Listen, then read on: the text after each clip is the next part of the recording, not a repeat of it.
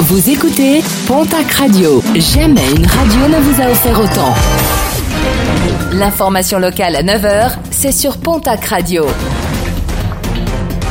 Bonjour Jean-Marc Courage Sénac très belle journée à vous toutes et vous tous. Le jeune banniéré de 24 ans, mis en examen pour violence ayant entraîné la mort sans intention de la donner sur un jeune homme de 19 ans, demande sa remise en liberté.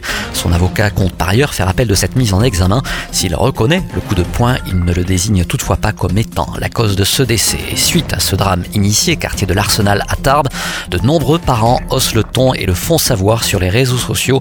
Des adultes qui dénoncent l'insécurité et les nombreuses rixes déplorées dans ce quartier festif de la ville, des parents qui demandent un renforcement de la sécurité les week-ends.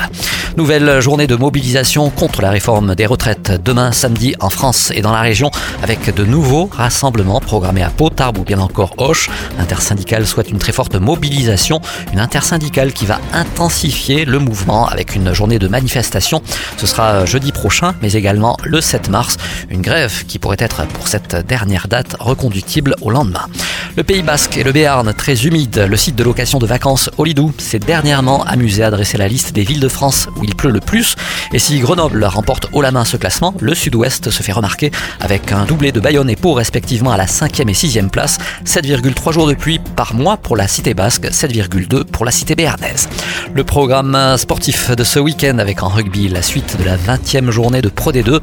Mont-de-Marsan se déplace ce soir à Agen en national. Le Stade Tarbes Pyrénées Rugby demain à Trélu l'équipe de Hier Carqueran. Dax se déplace dimanche à l'Union, Cognac-Saint-Jean en National 2. Déplacement de Saint-Jean-de-Luz à Niort, de Florence à Marmande et de Lannemezan à Tyros. Le RC Hoche recevra l'équipe d'Anglette. En basket, Betclic Elite, déplacement de l'élan Béarnais au Paris Basketball.